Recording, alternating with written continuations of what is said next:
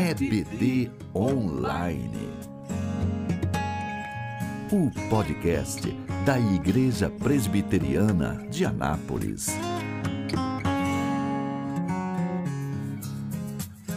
Olá, esse é mais um episódio do podcast da Igreja Presbiteriana de Anápolis. Eu sou o pastor Lucas Quintino. Eu sou a Laís Fidelis. Eu sou Fabrício Guimarães. Nós estamos estudando a Confissão de Fé de Westminster e hoje vamos nos dedicar ao capítulo 10 da vocação eficaz. Se você quiser saber mais sobre essa série, uh, os outros capítulos, nesse mesmo lugar que você teve acesso ao programa de hoje, você também pode acessar os nossos outros episódios. Já falamos aqui da do capítulo 1 da Escritura Sagrada, de Deus e da Santíssima Trindade, dos eternos decretos de Deus, da criação, da providência, da queda do homem, do pecado e do seu castigo. No capítulo 7, nós falamos do pacto de Deus com o homem. Capítulo 8, de Cristo, o mediador. O nosso último episódio tratou do livre-arbítrio e hoje nós estamos no capítulo 10, que trata da vocação eficaz. Vou começar aqui com o primeiro parágrafo. Todos aqueles a quem Deus predestinou para a vida e só esses é ele servido chamar eficazmente pela sua palavra e pelo seu espírito, no tempo por ele determinado e aceito, tirando-os daquele estado de pecado e morte em que estão por natureza, para a graça e salvação, em Jesus Cristo. Isso ele faz iluminando o entendimento deles, espiritual e salvificamente, a fim de compreenderem as coisas de Deus para a salvação, tirando-lhes o coração de pedra e dando-lhes um coração de carne, renovando as suas vontades e determinando-as pela sua onipotência para aquilo que é bom e atraindo-os eficazmente a Jesus Cristo, mas de maneira que eles vêm muito livremente, sendo para isso dispostos pela sua graça. Romanos 8:30 E aos que predestinou, a esses também chamou, e aos que chamou, a esses também justificou, e aos que justificou, a esses também glorificou. 2 Tessalonicenses, capítulo 2, versículo 13 e 14. Entretanto, devemos sempre dar graças a Deus por vós, irmãos amados pelo Senhor, porque Deus vos escolheu desde o princípio para a salvação, pela santificação do Espírito e fé na verdade, para o que também vos chamou mediante o nosso evangelho, para alcançardes a glória de nosso Senhor Jesus Cristo. Se você está acompanhando os capítulos anteriores do nosso podcast, você já percebeu que há um desenvolvimento lógico dos temas de cada um dos capítulos. A confissão de fé ela começa falando sobre a possibilidade do conhecimento de Deus, quando ela trata da revelação e das escrituras. Depois ela começa a falar do ser de Deus. E aí, do ser de Deus, ela apresenta Deus como o criador e fala como Deus não somente cria, mas sustenta essa criação. E aí, logo em seguida, ele fala da queda. A, a confissão fala da queda. Ao falar da queda, ele há um capítulo específico para mostrar o pacto de Deus com o homem e como a queda foi justamente uma quebra desse pacto. Na sequência, começa a ser apresentado o caminho de re restauração dessa criação é, que caiu, que é o fato de Jesus Cristo ser o mediador de uma nova aliança. E isso tem implicações sobre a nossa vontade que é o fato apresentado aí no capítulo 9. O capítulo de hoje, ele trata justamente desse processo, que é uma obra de Deus que faz com que o ser caído, o ser humano caído, ele receba da parte de Deus graça para viver e experimentar uma salvação verdadeira. Isso envolve um testemunho externo do Evangelho, um testemunho interno do Espírito Santo e uma série de processos que são desencadeados no homem por Deus que fazem com que essa salvação ela seja transformadora. Ela transforma a vontade, ela transforma os pensamentos, ela inclina o homem para afetos para com o Senhor e tudo isso é apresentado aqui nesse primeiro parágrafo, que é muito longo, ele é complexo, Mas se você já está acompanhando o desenvolvimento das ideias aqui da confissão, você vai perceber um arco que está chegando aqui agora ao ponto em que Deus alcança o pecador. Existe um chamado eficaz de Deus. E aqui a gente precisa dar destaque para alguns aspectos. O primeiro é que esse chamado eficaz ele acontece por meio da palavra de Deus, da revelação de Deus, que no caso ela é pregada e ela vai chegar ao ouvinte que está sendo chamado, e também tem uma obra do Espírito, ou seja, nós estamos aqui associando dois, dois fatores para que esse chamado seja eficaz, tanto a palavra como o Espírito. E aqui a gente está entendendo que a pregação da palavra por si só para muitas pessoas, assim como acontece há tantos anos, ela chega aos ouvidos de muitos. Mas por vezes ela vai chegar apenas como um aspecto cognitivo, um conhecimento, um saber da existência de Deus, da pregação do Evangelho como um, um meio religioso em si, mas não necessariamente compreender que essa palavra ela é para a salvação. Não existe um entendimento e uma inclinação do coração e as vontades para as coisas de Deus que levam à salvação. Por isso, a, a, o destaque nesse primeiro parágrafo para o chamado eficaz através da palavra e o Espírito. Precisa existir também a ação do Espírito que regenera através de que chega por graça, e essa ação do Espírito é que torna o conhecimento da palavra de Deus como sendo o conhecimento de Deus e da vontade de Deus para a salvação. Aqui a gente percebe é, essa, esse conjunto entre palavra e espírito e a capacidade que o homem vai ter para aquele que foi predestinado, e só a esses, de compreender a pregação do Evangelho. A compreensão vem pela ação do Espírito. Senão, ela é só conhecimento, um saber é, religioso que pouco transforma. E aqui a gente está falando de mudança de mente. Então, é uma ótima introdução para compreender esse chamado eficaz. Para mim, esse tema é muito complexo, até porque eu não sou 100% convertida nele, vamos falar dessa forma. boa, boa, boa. Para que eu venho de uma tradição bem arminiana, né? E lendo isso, e era até complicado, porque o pior de tudo é que tem fundamento bíblico, né, gente? A gente tenta refutar, mas peraí, Romanos não tem como refutar, Atos, Efésios, né? A gente olha aqui, não tem como. Mas aí o nosso comentarista aqui, que nós usamos para acompanhar, ele foi muito sábio e eu. Se você também tem uma tradição arminiana como eu, se você também tem dificuldade com esse tema, né? É, eu vou ler aqui para você a dica do nosso comentarista. É difícil entender esse tema?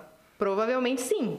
Mas então você também pode orar para que o Deus de nosso Senhor Jesus Cristo, o Pai da glória, vos conceda espírito de sabedoria. Então, iluminando os olhos do vosso coração, sabereis qual é a esperança do seu chamamento. E isso também está na Bíblia, né? E antes de tudo, vamos nos lembrar que o Deus dos arminianos e dos calvinistas é o mesmo. E aí isso vai tornar mais fácil essa, esse capítulo. Muito bom. Uma perspectiva teológica importante para você que está nos ouvindo ter em mente é o conceito de monergismo e sinergismo. É, essas palavras feias, elas, elas dizem respeito a conceitos muito importantes na teologia em relação à salvação a, a Confissão de Fé de Westminster ela é claramente monergista. Isso significa que ela mostra é, que todo o movimento feito para que o pecador seja salvo, ele acontece a partir de Deus. É, é Deus quem se move na direção do pecador para salvá-lo. É, conquanto seja claro que a participação do homem no processo de salvação, essa participação ela é sempre uma resposta que depende totalmente da ação do Espírito. Né? E o conceito sinergista ele já parte de uma outra perspectiva, é, que é justamente o, a, a defesa de que a salvação seria uma realidade produzida tanto por Deus como pelo homem. É como uma peça de piano tocada a quatro mãos uhum. que você só pode é, é, ser, ela só pode ser completa quando a participação de duas pessoas. E, e na, na verdade, é, não é nessa direção que o texto da confissão vai, e nós é, temos textos bíblicos muito consistentes para crer que, de fato, a, a confissão tem razão nesse aspecto. Nesse sentido, é interessante que o monergismo ele fica assim é, estratificado num versículo de Jonas 2,9 quando Jonas está lá na barriga do peixe, que ele está rebelde, assim, voltando da sua rebeldia, ele solta uma frase: Ao Senhor pertence a salvação. E esse pertencer à salvação, a Deus, diz respeito a todo o processo dela. É que a, a queda ela é tão radical e tão profunda que, a menos que Deus, é, em sua graça, salve o pecador, não há nenhuma possibilidade de movimento de baixo para cima, no sentido de nós nos reconectarmos a Ele. Isso fica bem ilustrado no episódio da Torre de Babel, mas ao longo de toda a Bíblia é isso que a gente percebe, que Deus é a origem de toda a salvação. O, mais uma vez, o pastor e teólogo R.C. Sproul, ele trata exatamente desses dois conceitos que é o monergismo e o sinergismo, e ele fala: nesses, nessas duas linhas existe um ponto em comum. Ambos creem que existe uma obra de regeneração do espírito, mas que para aqueles que compreendem o monergismo, primeiro a ação de regeneração e depois vem a fé. Tanto é que a gente termina esse primeiro parágrafo assim: mas de maneira que eles vêm muito livremente, sendo para isso dispostos pela sua graça. Uhum. E já no sinergismo, ele destaca que é como se Deus ficasse olhando para a terra e esperando que alguém tivesse fé. E aí, quando ele encontra um que crê, ele vai lá e regenera o coração. E para nós, nessa visão, no nosso ponto de vista monergista, ah, é, é, o papel é invertido. É Deus é que regenera, ele escolhe, predestinou, já tem os escolhidos, e ele vai agir, e a partir daquilo, ele, o homem então está predisposto a, a exercer a fé em Cristo Jesus. Mas pela graça de Deus, monergistas e sinergistas podem ir para o céu, viu, gente? Quero falar isso antes de passar para o próximo parágrafo aqui. Esta vocação eficaz provém unicamente da livre e especial graça de Deus, não de qualquer coisa prevista no homem. Nesta vocação, o homem é inteiramente passivo até que, vivificado e renovado pelo Espírito Santo, fica habilitado a corresponder a ela e a receber a graça nela oferecida e comunicada. Tito 3, versículo 4 e 5. Quando, porém, se manifestou a benignidade de Deus, nosso Salvador, e o seu amor para com todos, não por obras de justiça praticadas por nós, mas segundo a sua misericórdia, ele nos salvou mediante o lavar regenerador e renovador do Espírito de Deus. 1 Coríntios 2,14 Ora, o homem natural não aceita as coisas do Espírito de Deus porque eles são loucura e não pode entendê-las, porque elas se discernem espiritualmente. Olha só, esse parágrafo é tão esclarecedor que nós precisamos deixar ele muito claro e você que está nos ouvindo deveria é, depois, quando você puder, catar o texto da confissão de fé e ler esse parágrafo, porque ele é muito importante para que você pelo menos entenda a posição monergista, mesmo que você discorde dela. Porque é, é, é, aqui nós temos o seguinte: nesta vocação, na vocação eficaz, o homem é inteiramente passivo e, e, isso é a crise assim de muita gente fala, poxa, mas eu não tenho vontade, eu não participo disso. Assim, presta atenção. Você é inteiramente passivo até que vivificado e renovado pelo Espírito, fica habilitado a compreender a ela e a receber a graça nela oferecida e comunicada. Entendeu? Então, é, esse é o ponto aqui fundamental que faz a diferença entre as duas é, posições. É, e o monergismo ele defende de que o homem é inteiramente passivo até que a obra regeneradora do Espírito aconteça e depois disso ele participa com a sua vontade, com o seu intelecto, com todas as faculdades que lhe compõem, mas isso é uma resposta e não algo inerentemente inclinado do homem em relação a Deus, tá bom? Há uma ilustração que para mim deixa esse ponto um pouco mais fácil de ser compreendido. Pare para pensar na experiência de salvação como se fosse a experiência de uma pessoa passando pela rua e entrando pela igreja ao ouvir um convite. E vamos supor que esse convite é feito por um versículo bíblico. De modo que o sujeito está passando na rua e ele olha lá e está escrito na, na parede o convite santo de Jesus: Vinde a mim, todos os cansados sobrecarregados, e eu vos aliviarei. Ele olha aquilo e crê. Ele entra. E ele entra por sua própria vontade e, e, e decisão. Só que quando ele entra na igreja, ele olha para trás novamente e no mesmo portal, só que do lado de dentro, está escrito: Ninguém vem a mim se o Pai não o trouxer. Quando ele olha de fora, ele vê um convite e por sua vontade ele entra.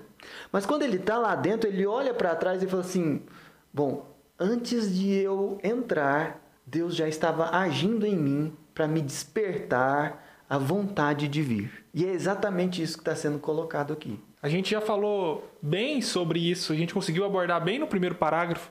Eu só faço um destaque porque aqui nesse segundo parágrafo diz assim: que nós ah, correspondemos né, a esse chamado. E a, o grande ponto é o seguinte: nós correspondemos ao chamado uma vez que fomos vivificados, regenerados pelo Espírito, porém nós continuamos dependentes da graça de Deus. Então, assim, nós temos ali a nossa participação, mas nós dependemos integralmente da graça de Deus, uma graça imerecida. Ainda assim, fazemos parte desse processo, mas essa dependência ela é contínua. É engraçado que aparentemente, é, se você não ouviu o nosso episódio anterior, ouça, ele fala sobre o livre-arbítrio. Ah, de início, a sensação que dá é que os, os capítulos eles são conflitantes entre si, o livre-arbítrio e a vocação eficaz. Mas, na verdade, até discutindo aqui antes mesmo da gente gravar o podcast, é o contrário. É como se é, a, esse capítulo da vocação eficaz ele explicasse para nós ali a terceira etapa da vontade né? Uhum. Que é justamente ali o estado de graça. Então seria como se a gente pegasse aquela terceira etapa da vontade, falando, vamos discutir isso melhor, e aí dessa discussão saiu esse capítulo. E se você não sabe o que é a terceira etapa da vontade, é só voltar em um episódio que nós discutimos bem esse tema também. Bom link. Passando ao próximo parágrafo. As crianças eleitas que morrem na infância são regeneradas e salvas por Cristo por meio do Espírito que opera quando, onde e como lhe apraz. Do mesmo modo, são salvas todas as pessoas eleitas incapazes de serem exteriormente chamadas pelo ministério da palavra. Lucas capítulo 18, versículo 15 e 16. Traziam-lhe também as crianças para que as tocasse, e os discípulos vendo-os repreendiam. Jesus, porém, chamando-as para junto de si, ordenou: Deixai vir a mim os pequeninos, e não os embaraceis, porque dos tais é o reino de Deus. Lá em João 3:8, o vento sopra onde quer, ouves a sua voz, mas não sabes de onde vem nem para onde vai. Assim é todo o que é nascido do Espírito. Essa, esse parágrafo é, nesse capítulo, ele é uma aplicação daquilo que já foi exposto até aqui sobre o processo de salvação. Porque alguém é, ouvindo a conversa toda e entendendo que Deus é o Criador e de que a queda é uma realidade e que há um caminho para a salvação, e esse caminho é Jesus Cristo e a pregação do Evangelho apresentando a Cristo e o seu sacrifício, alguém poderia questionar, mas e quem nunca ouviu o Evangelho? E quem não teve a oportunidade de ser exposto à pregação? Ou quem não tem faculdades habilitadas para tanto? Qual é o destino dessa pessoa? Ora, se a salvação fosse um processo sinergista, o, a conclusão mais natural a, a, a esse cenário seria: essas pessoas são condenadas, porque elas não responderam à, à realidade da pregação com fé.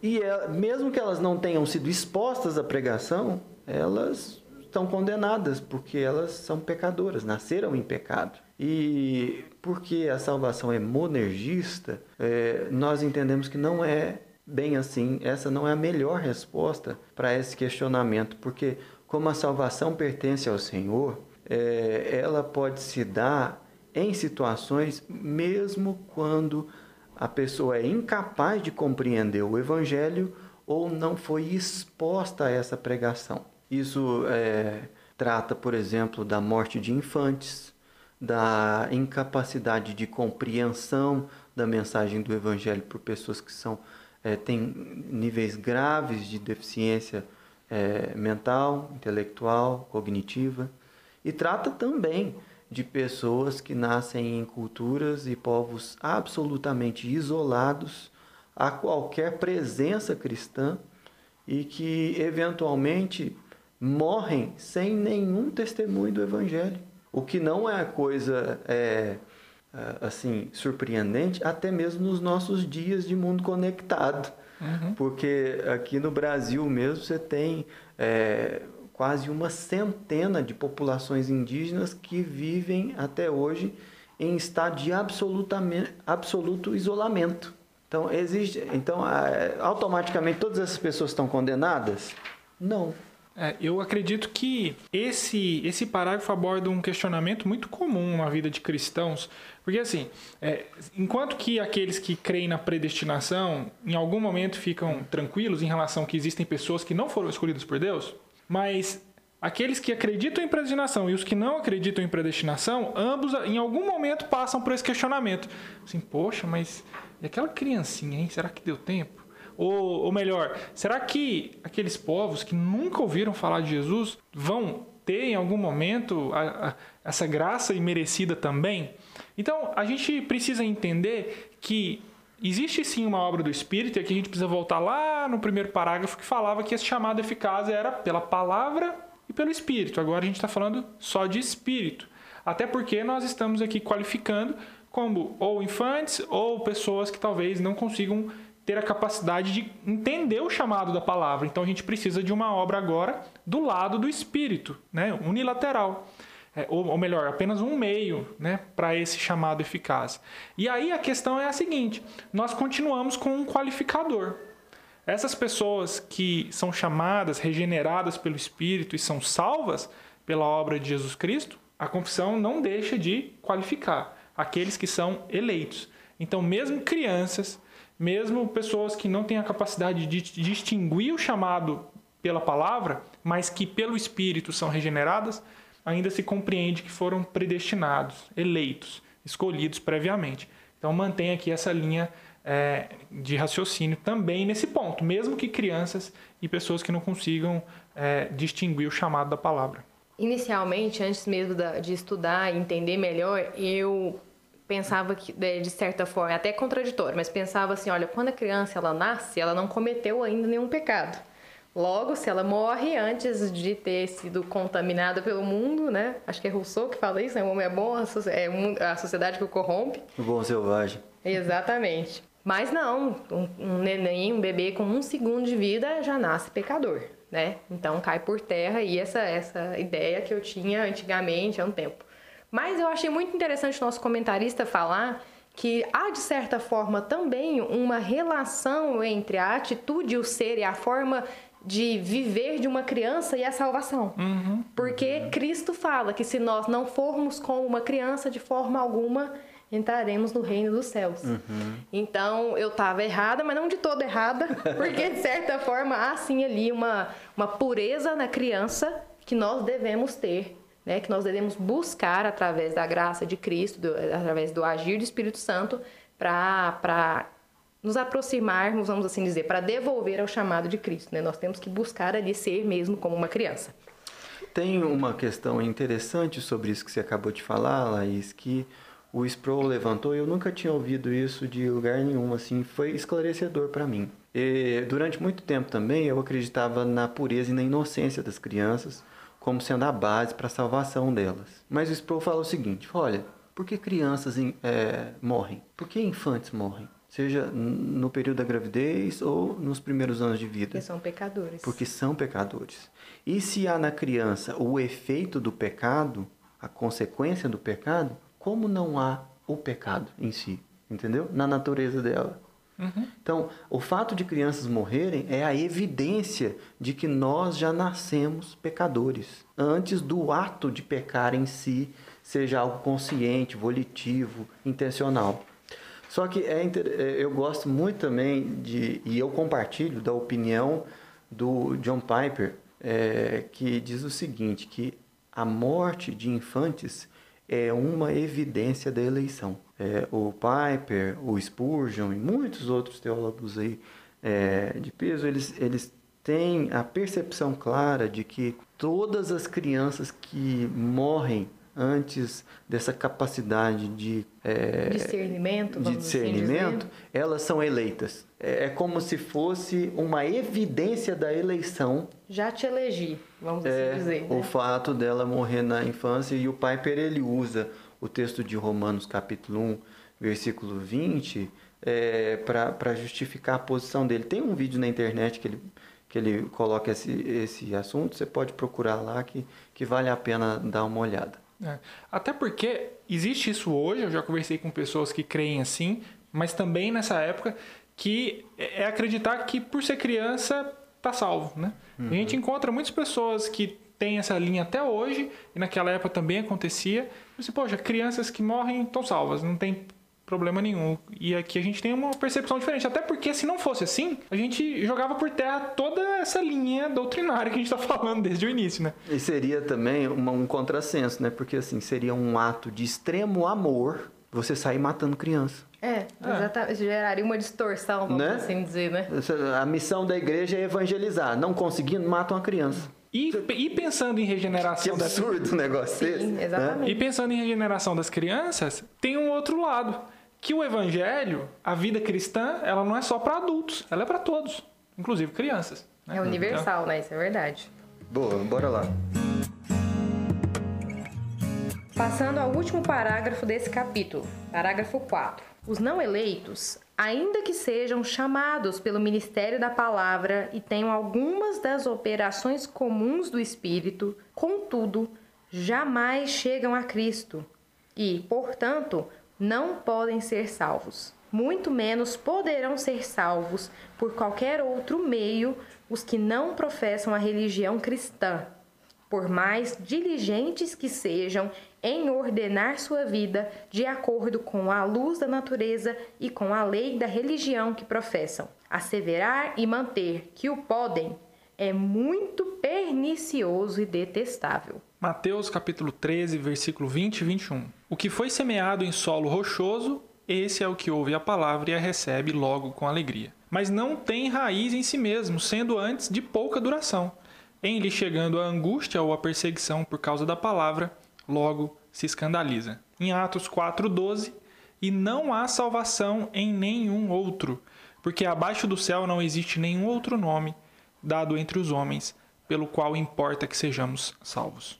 Esse parágrafo ele precisa ser compreendido à luz do contexto no qual ele foi redigido. E você tem aqui um cenário em que é, a, a, posição da Igreja é, Católica era que os ofícios dos sacramentos é, ministrados pelos sacerdotes eles tinham poder de infundir graça e salvação. Então, se uma pessoa participasse de um ritual daquele, ela seria instantaneamente salva.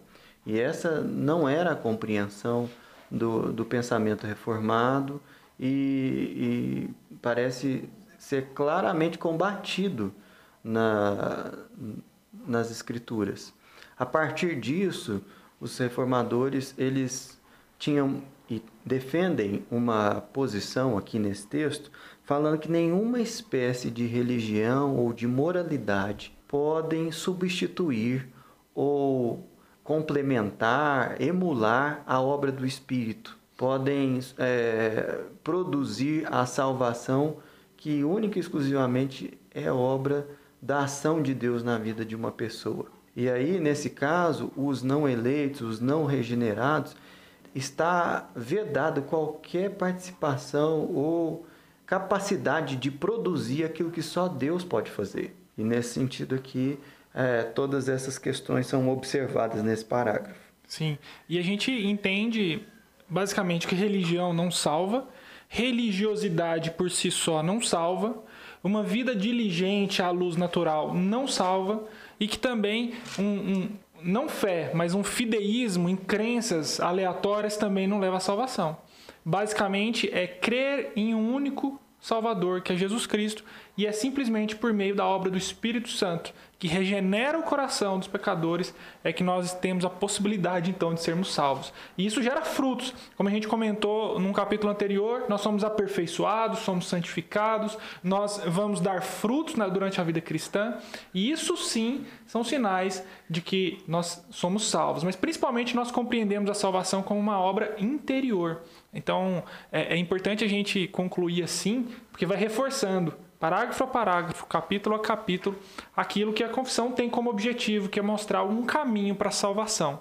E esse caminho é, não é por nossas obras, é simplesmente pela graça que recebemos de Cristo Jesus. Tem uma aplicação muito interessante desse capítulo na vida de cada um de nós. É, você que crê em Jesus, que teme a Deus, que ama o Senhor e procura fazer a sua vontade, eventualmente você lida com um sentimento traiçoeiro e pernicioso de orgulho, especialmente quando está olhando para uma pessoa que não teme a Deus e que despreza é, todos os valores da Escritura. Nessa hora você precisa entender e lembrar de que não fosse a obra do Espírito na sua vida, você seria tão ou muito mais devasto do que o pior pecador que você conhece.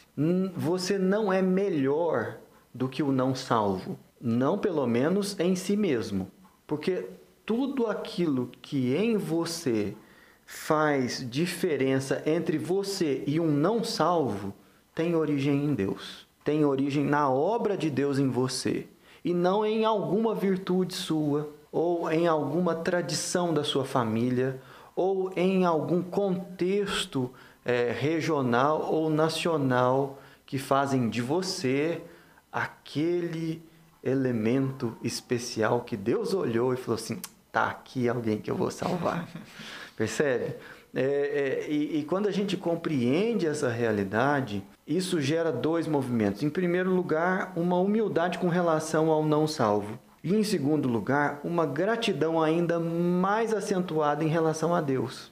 Porque não fosse a obra dele, nós seríamos mais devassos do que o pior dos ímpios que nós conhecemos. Mas Deus resolveu nos amar.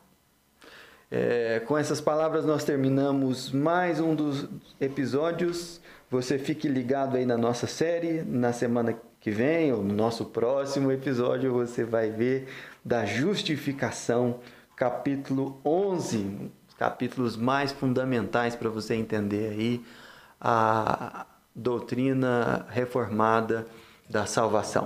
Que Deus abençoe a sua vida. Esse podcast é produzido pela Igreja Presbiteriana de Anápolis. Para mais informações, acesse nosso site www.ipbanapolis.org.br.